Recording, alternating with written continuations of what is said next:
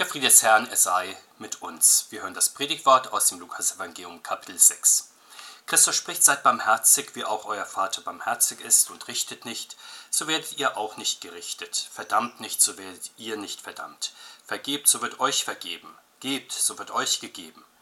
Ein volles, gedrücktes, gerütteltes und überfließendes Maß wird man in euren Schoß geben, denn eben mit dem Maß, mit dem ihr messt, wird man euch wieder messen. Er sagte ihnen aber auch ein Gleichnis. Kann auch ein Blinder einem Blinden den Weg weisen? Werden sie nicht alle beide in die Grube fallen? Der Jünger steht nicht über dem Meister, wenn er vollkommen ist, so ist er wie sein Meister. Was siehst du aber den Splitter in deines Bruders Auge und den Balken in deinem Auge nimmst du nicht wahr? Wie kannst du sagen zu deinem Bruder, halt Bruder, ich will dir den Splitter aus deinem Auge ziehen, und du siehst selbst nicht den Balken in deinem Auge? Du Heuchler, zieh zuerst den Balken aus deinem Auge und sieh dann zu, dass du den Splitter aus deines Bruders Auge ziehst. Der Herr segne an uns diese Worte. Amen. Letzten Sonntag haben wir von der übergroßen Barmherzigkeit des dreieinigen Gottes und Sündern gegenüber gehört. Heute fordert uns Jesus Christus auf, barmherzig zu sein, wie der Vater im Himmel barmherzig ist. Allerdings, was heißt das genau? Und davon handelt unser Predigtwort. Verweilen wir für einen Augenblick bei dem Wort barmherzig. Es bedeutet in der deutschen Sprache ursprünglich ein mitleidiges Herz für die Armen und Bedürftigen zu haben, doch wer gehört eigentlich zu den Armen und Bedürftigen? Sicher nicht nur die Bettelarmen in den Elendsvierteln dieser Welt, auch nicht nur die Menschen, die in einer Notlage sind und dringend erste Hilfe benötigen. Bedürftig sind natürlich auch die Menschen, die ein Beziehungsschmerz plagt, die sich Sorgen um ihre Familie oder ihre Freunde machen, die Ärger im Beruf umtreibt, in deren Leben eine schwere Krankheit tritt oder die einen Todesfall verkraften müssen. Es gibt so vieles, was im Leben eines jeden Menschen immer wieder im Argen liegt und was nicht nur diesem Menschen dann das Herz schwer macht und an die Nieren geht, sondern auch einem mitfühlenden Christen ein mulmiges Gefühl in der Magengrube auslöst. Nicht, weil das nun einmal das christliche Ideal des empfindsamen, des solidarischen Menschen ist, in dem wir uns zu üben haben, oder weil wir als Christen dieses Menschenbild vom verletzlichen, bedürftigen Menschen und von der fürsorglichen Gemeinschaft hätten. Im Unterschied eben zu den Darwinisten etwa, für die jeder Mensch sich am besten selbst der Nächste ist. Jesus sagt uns, woher eigentlich unsere Barmherzigkeit fließen soll, und das ist wesentlich, aus unserem Glauben an den gütigen Vater im Himmel, weil wir aus seiner Güte leben. Deshalb sollen wir seine Güte an unsere Mitmenschen weitergeben. Nehmen wir uns hierfür nur ein Beispiel aus der Heiligen Schrift. Josef lässt seinen Brüdern gegenüber Gnade vor Recht ergehen. Nicht in erster Linie, weil sie seine Brüder sind oder weil das ein Gebot der Menschlichkeit ist, sondern weil er Gott fürchtet und in Schuld und Sühne innerhalb der Familiengeschichte Gottes Wege erkennt. Und wenn Jesus die Barmherzigen selig preist und ihnen verheißt, dass sie in der Ewigkeit Barmherzigkeit erlangen werden, dann mögen wir bedenken, das sagt der, der für uns Menschen geboren ist, für uns gelebt hat, für uns gestorben und auferstanden ist, der uns täglich überreich unsere Sünden vergibt, der sagt, dass wir deshalb auch barmherzig sein können und sollen. Durch seine Worte also werden wir dann auch fähig zu Werken der Barmherzigkeit. Wir speisen dann gerne die Hungrigen und Dürstigen, nehmen die Reisenden auf, kleiden die Nackten, besuchen die Kranken und Gefangenen, begleiten die Sterbenden. Außerdem raten wir den Ratlosen, lehren die Unmündigen, mahnen die Irrenden, trösten die Traurigen, verzeihen Beleidigungen, tragen in Geduld die Laster der anderen, beten für andere. Und das tun wir nicht nur im Kreis der Familie oder auf der Ebene der Gemeinde, sondern nach den eigenen Möglichkeiten in nah und in fern, ja sogar bei den Menschen, die Jesus Christus noch gar nicht kennen und bei denen wir möchten, dass auch sie zum Glauben an Jesus Christus kommen. Aber wie genau sollen diese Werke der Barmherzigkeit vor sich gehen? Jesus gibt uns hierfür vier Regeln aus, die er mit vier Bildworten verdeutlicht. Wir sollen nicht richten und nicht verdammen, wir sollen freisprechen und bereit zum Geben sein schauen wir uns diese vier Punkte etwas genauer an. Sehen wir zunächst genauer, was damit gemeint ist, dass wir nicht richten sollen. Wir sollen nicht richten, damit wir nicht gerichtet werden. Gemeint ist, dass wir uns nicht über andere Menschen erheben und über sie zu Gericht sitzen sollen. Bisweilen wird das als Aufforderung angesehen, dass wir uns gar nicht mit anderen Menschen und ihrem Leben befassen und uns jedes Urteils enthalten sollen, jeden gehen und machen lassen, was er will, und wenn er dann ins Unrecht, Unglück rennt, dann hat er eben Pech.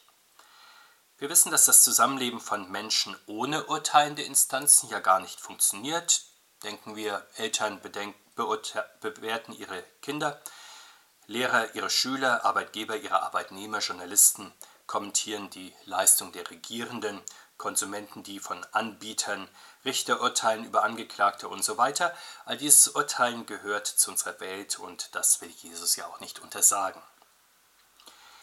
Manch einer meint nun, dass Jesus nur den ätzenden Richtgeist unterbinden möchte, also den galligen Kritizismus, der nicht sein gutes Haar lassen möchte, der lieblos nörgelt, immer recht haben will, andere vielleicht sogar hasserfüllt bloßstellt. Doch Jesus meint, wir sollen das Urteil Gott und seinem Gericht ganz und gar überlassen, das ganz anders ist und viel besser als unseres. Und so wird es uns im Evangelium auch an den Jüngern immer wieder gezeigt, wenn sie vorschnelle oder schräge Urteile fällen, etwa über den Blindgeborenen, bei dem sie davon ausgehen, dass er oder seine Eltern schwer gesündigt haben müssen, doch Jesus zeigt ihnen, dass ihr Urteil sozusagen blind ist, weil es nicht Gottes Urteil ist. Gott möchte ja im Blinden seine Rettungskraft zeigen und so geschieht es dann auch, wodurch zumindest manchen die Augen weit geöffnet werden. Aber solche überraschenden und beglückenden Augenöffner sind ja Geschenk Gottes. Das macht Jesus mit dem Gleichnis vom blinden Blindenführer deutlich. Wenn wir auf eigene Faust versuchen, unseren Mitmenschen den Weg zu weisen, dann ist das wie wenn ein Blinder einen Blinden zu führen versucht, das kann nicht gut gehen.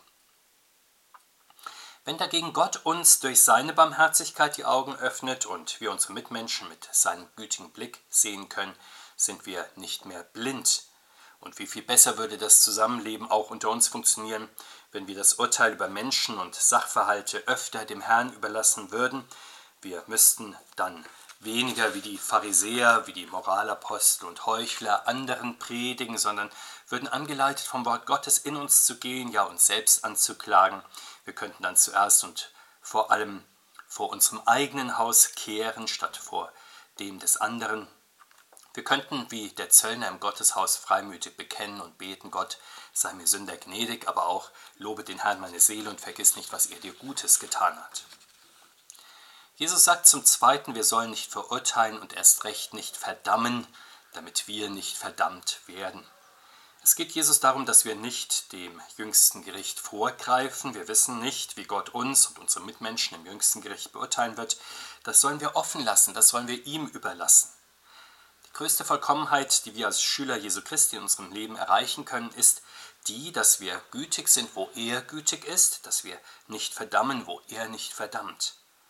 Und genauso lebt es der Herr ja den Seinen vor, immer wieder korrigiert er sie, wo sie voreilige Schlüsse ziehen. Er verdammt die Samariter nicht, die ihm die Aufnahme verweigern, er möchte nicht, dass Feuer vom Himmel auf sie fällt. Die Ehebrecherin verdammt er nicht, sondern ruft sie zur Umkehr.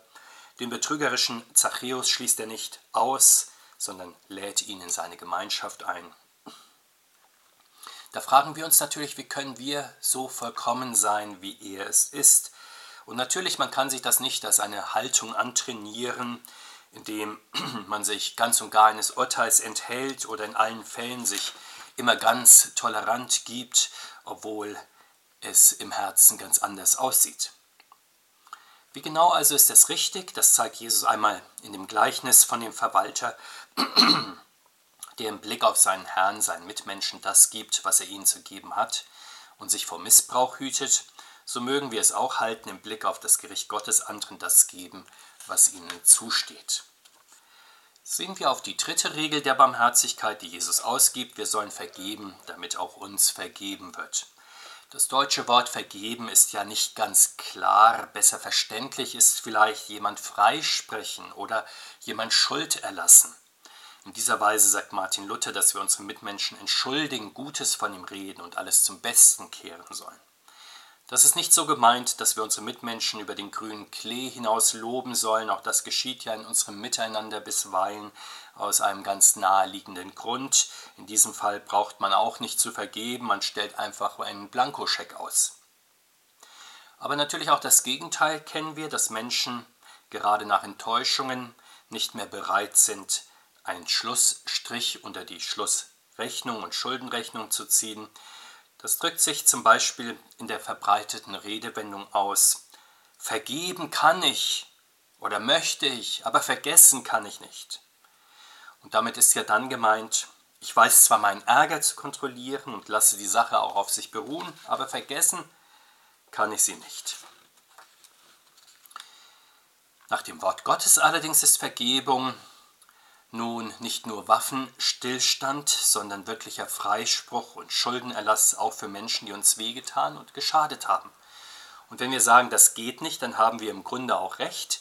Das übersteigt in der Tat die menschlichen Möglichkeiten, aber durch Jesus Christus können wir so entschuldigen, weil er uns auf eben diese Weise frei spricht. Er verlangt geradezu von uns genau so zu vergeben, weil er uns ungleich viel mehr vergibt, als wir unseren Mitmenschen nachzusehen haben.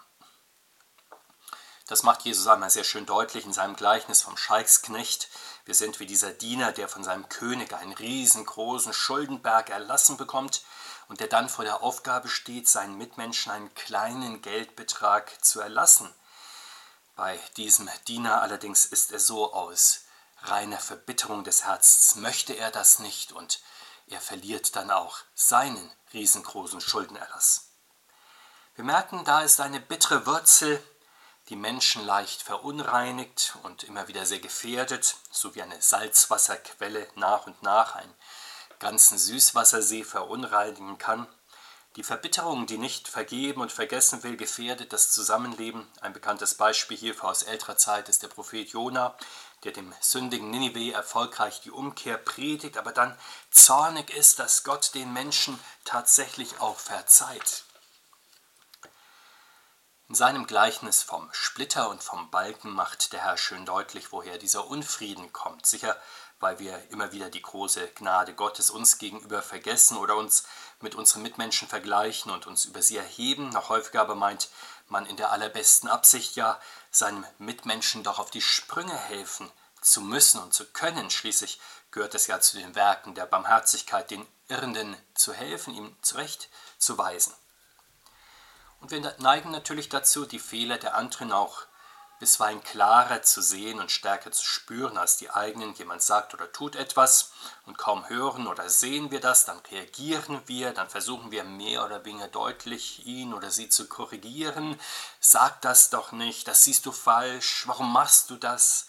Und sicherlich ist das dann auch in vielen Fällen sehr gut gemeint. Aber Jesus bremst diesen Eifer und sagt, in diesem Fall sind wir wie die Menschen, die im Auge des Mitmenschen den Splitter sehen und entfernen wollen, hilfsbereit durchaus, doch dabei den Balken im eigenen Auge übersehen.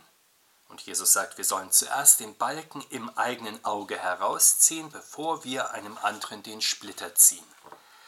Das heißt doch, wir sollen erst einmal bei uns selbst bleiben, erst einmal unsere eigene Befangenheit bedenken, unsere Schwächen und Grenzen Kämpfen wir zuerst und vor allem gegen unsere eigenen Schwächen, dann werden wir barmherziger mit unseren Mitmenschen werden und ihnen ihre Fehler leichter und lieber nachsehen. Vor allem werden wir auch dankbar sein, dass Gott uns unsere zahlreichen Mängel vergibt und wohlmeinende Menschen uns ebenfalls nicht auf unsere Schwachpunkte festlegen. Die vierte Regel der Barmherzigkeit, die Jesus nennt, ist die Bereitschaft zu vergeben und zu geben wo wir sehen, dass Gott uns unverdient einen Überfluss geschenkt hat und unser Mitmensch Mangel leidet, da sollte dann von unserem Reichtum etwas an den Bedürftigen übergehen. Und wie nötig ist auch diese Ermahnung? Wir sehen oftmals wohl, woran es anderen materiell fehlt, aber sind zu langsam dann darin, ihnen hilfreich beizuspringen. Jesus sagt, dass das Geben eine sehr große Verheißung hat. Gebt, so wird euch gegeben. Und mit einem Bild macht er klar, wie viel uns Gott zukommen lassen möchte. Ein volles, gedrücktes, gerütteltes und überfließendes Maß. Damit ist gemeint ein Maß ohne Luftlöcher oder Leerräume, also keine Luftnummer. Ein Maß, bei dem an nichts gespart und nichts zurückgehalten wird. Ein Maß, das sogar über den Rand hinüberfließt, so wie ein Bier, das in den Maßkrug eingefüllt wird und von der Kohlensäure getrieben überfließt. So sehr also will Gott uns mit seinen Gaben anfüllen, ja immer mehr nachfüllen.